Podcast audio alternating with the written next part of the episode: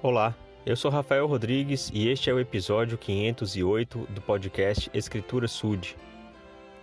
O caminho do Evangelho de Jesus Cristo, ele tem algumas bases e nós seguimos algumas etapas neste plano de salvação do Pai Celestial e a gente, é claro, se inicia pela fé, que já foi claramente descrita como sendo o fundamento, é o firme fundamento.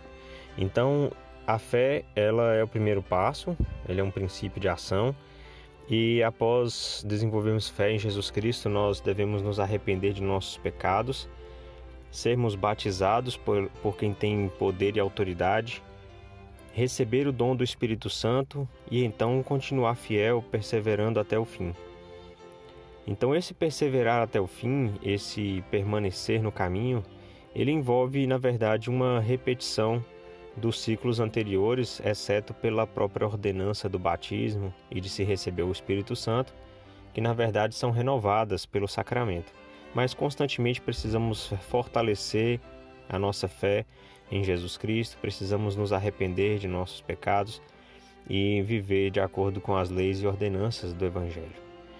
Então, em Doutrina e Convênios, na seção 20, o Senhor diz a nós, a partir do versículo 29, E sabemos que todos os homens precisam arrepender-se e crer no nome de Jesus Cristo, e adorar ao Pai em seu nome, e perseverar com fé em seu nome até o fim.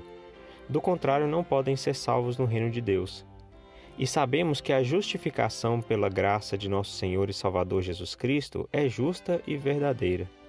E sabemos também que a santificação, pela graça de nosso Senhor e Salvador Jesus Cristo, é justa e verdadeira para todos que amam e servem a Deus com todo o poder, mente e força. Então eu quero comentar sobre duas expressões aqui, né? Duas palavras. Uma foi a justificação e a outra foi a santificação. Nas duas situações o Senhor diz que isso acontece pela graça e que é justo e verdadeiro. Então, o que é a justificação? É a limpeza dos pecados, é ficar limpo, é ficar perdoado. Ou seja, então, ser perdoado dos nossos pecados é somente pela graça de Jesus Cristo e essa limpeza, essa purificação de nossos pecados, ela é justa e verdadeira.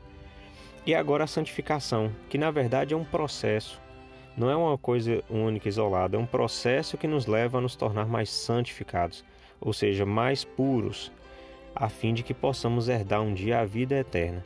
Então, esse processo também só vem por meio da graça de Jesus Cristo.